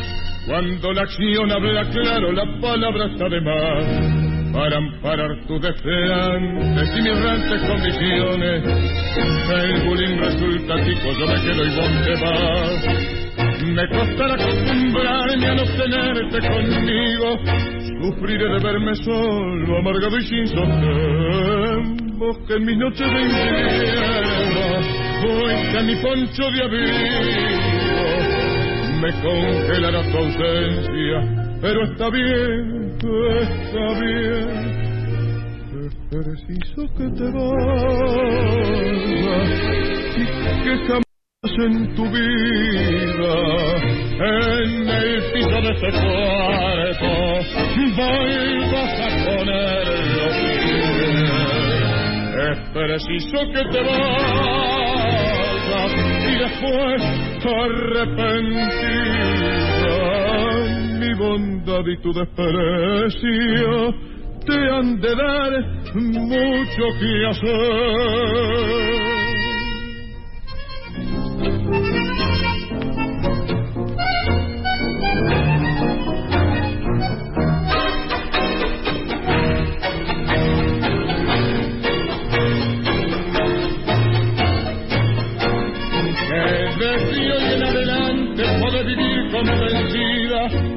No será mi cariño el que te lleve control. Soy muy hombre para amargarte y relojearte la vida. Para tus días nublados, yo soy demasiado sol. Es preciso que te vayas y después arrepentida mi bondad y tu desprecio que han de dar mucho que hacer.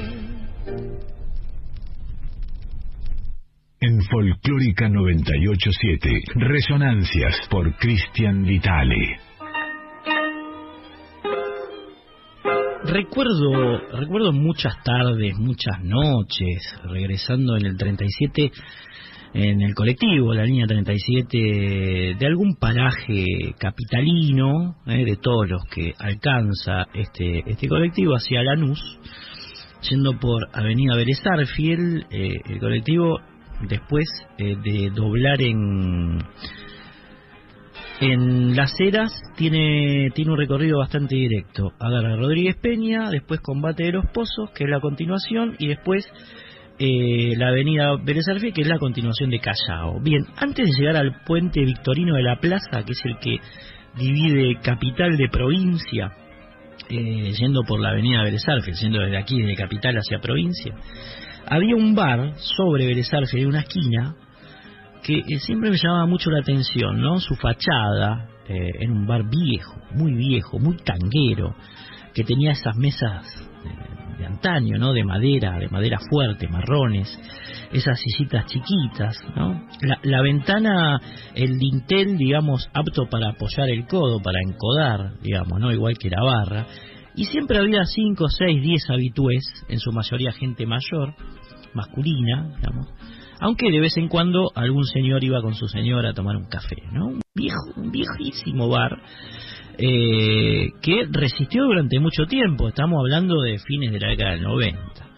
Eh, por ahí alguno se debe acordar si, si tomaba ese recorrido, digamos, ¿no? Bien, ese bar se llamaba Chiqué. Chiqué. ¿no? Y, siempre eh, cundía una, una atención, ¿no? ¿Qué, ¿Qué querrá decir Chiqué? ¿Qué significa Chiqué? Bueno, chiqué quiere decir en lufardo simulación.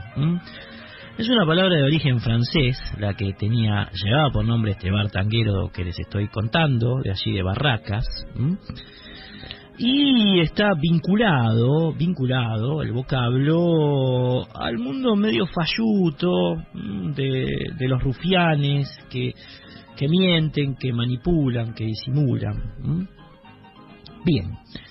En ese sentido está orientado este tango que vamos a escuchar ahora y que precisamente se llama Chiqué, que fue escrito en el año 1920 por Ricardo Luis Briñolo, uno de los grandes capos del tango de, de aquella década, que por entonces firmaba como Ricardo de León, Briñolo. ¿eh? Briñolo, el compositor, como les decía, de este tango que es instrumental y que fue versionado por muchísimos tangueros. Claro, la entidad que tenía el nombre de ese bar tiene que ver con la popularidad que ha tenido este tango, que pese a ser instrumental, como decíamos, fue grabado por Francisco Canaro, por Ignacio Corsini, por Julio De Caro, por Juan D'Arienzo, por Roberto Firpo, por Enrique Mario Franchini y Armando Pontier, es decir, la orquesta de Franchini y Pontier, por Osmar Maderna, por Pedro Mafia, por Astor Piazzolla.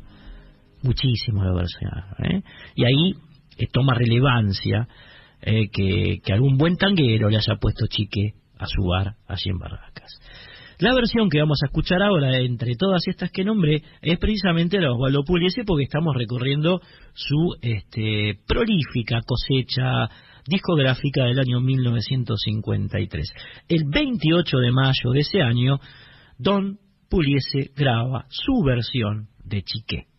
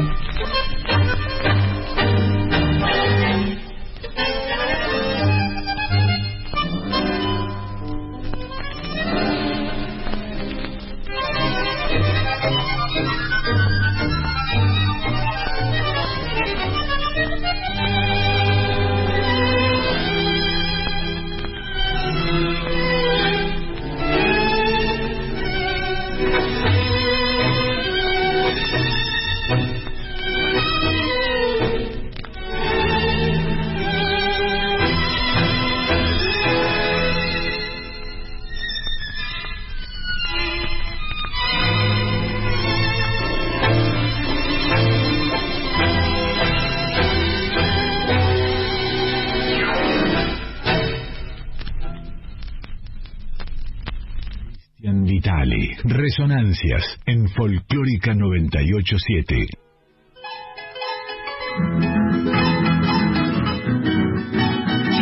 Tiene un, poder impresionante eh, la versión de Chiqué que hace Osvaldo Pugliese, ¿no? Además de ser un tangazo de Brignolo, decíamos, del año 1920, que ameritaba no solamente todas las versiones que tuvo por todos los músicos que hemos nombrado antes de que suene el tema, sino también por, eh, bueno, ese bar cuyo nombre no olvidaré jamás en mi vida. Chique, Acá nos manda eh, Marito de, así, de, San Luis, que está atento al programa, y nos manda un, un retrato de, de Osvaldo Pugliese, el antimufa, eh, nos dice, y, y el retratito de, de Pugliese vestido como una especie de fraile franciscano, pero en vez de un aura, como tienen los santos, eh, como tenía San Francisco de Asís, de Asís tiene eh, una especie de piano, ¿m? redondo, una especie de piano redondo.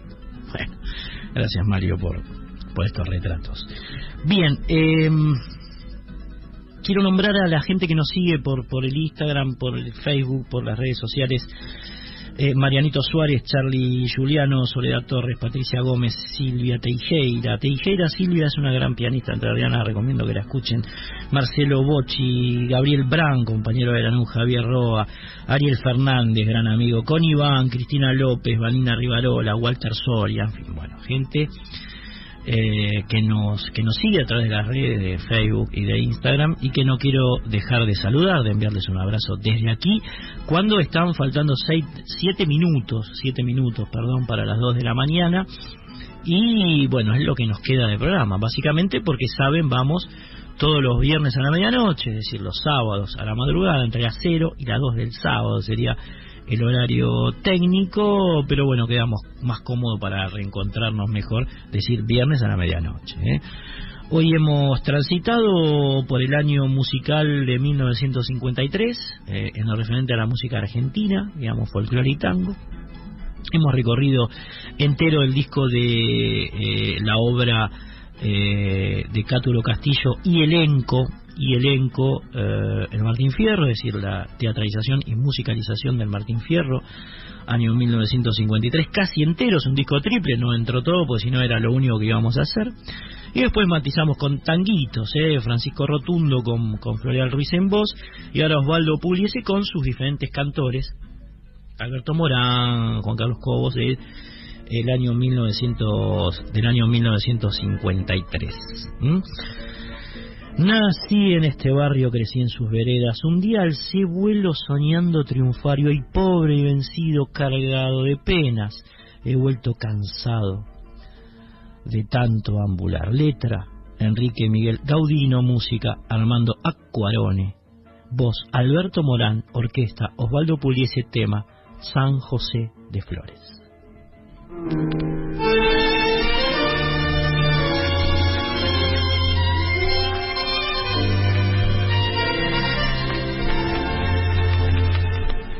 Pena verte hoy barrio de flores, rincón de mis juegos de viviandaría. Recuerdos cachuzos, novela de amores, evocan romance de dicha sin fin. Nací en ese barrio, crecí en sus veredas. Un día este vuelo soñando triunfar. Y hoy, pobre y vencido, cargado de penas, he vuelto cansado de tanto ambular. La dicha y fortuna me fueron esquivas, giro de ensueño disperso de que, y en medio de tanta desgracias y penas, el ansia bendita de verte otra vez. En tierras extrañas luché con la suerte, de mis sin buenos no supe mentir, y al verme agobiado más pobre que nunca, volví a mi querencia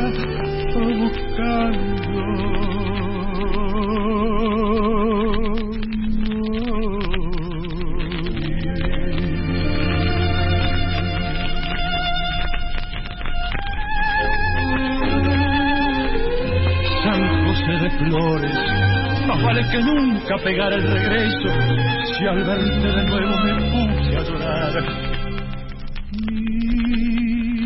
Mis labios dijeron, temblando en un rezo, o mi barrio no es este cambio de lugar.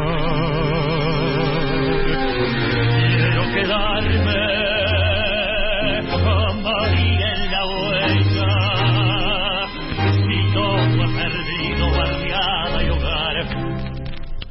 total. La traería, no me hace ni mella, será mi destino carnaval. La dicha y fortuna fueron esquivas, girones del sueño disperso de que en medio de tanta desgracia y pena, el ansia bendita de verte otra vez. En tierras extrañas luché con la suerte, de difícil vueltas no mentir, y al verme agobiado más pobre que nunca, rumbi a mi querencia, buscando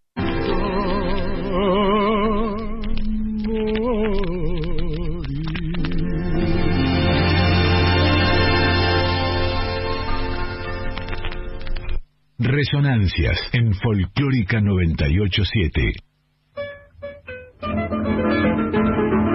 Y bien, amiguitos, amiguitas, nos vamos a ir yendo ahora sí con otro cantor. Les vamos a presentar otro cantor para despedirnos. Estamos hablando de Rodolfo Galé, barítono, timbre grave, voz potente, mendocino, huérfano de chico, que recaló de su Mendoza natal en Buenos Aires en 1949 y se integró a la orquesta de José Basso hacia 1950. Pues con esta orquesta es que lo vas a estar escuchando ahora a Galé en esta versión que el hombre hace el 9 de diciembre de 1953 de eh, el tema, el clásico de Gardel Lepera, Cuesta Abajo con, decíamos, la orquesta de José Basso. Nos despedimos entonces, Cuesta Abajo por eh, José Basso con la voz de Rodolfo Galé, el mendocino. Nos reencontramos el próximo viernes a la medianoche, amigos y amigas.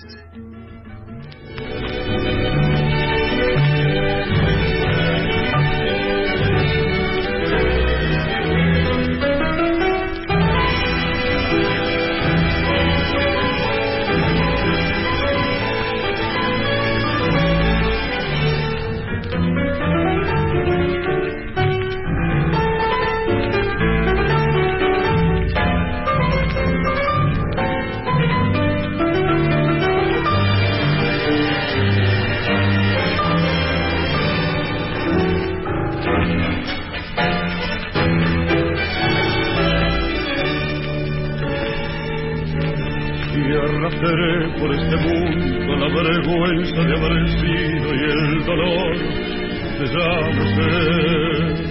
Bajo el ala del sombrero, cuántas veces embosada, una lágrima asomada yo no pude contener.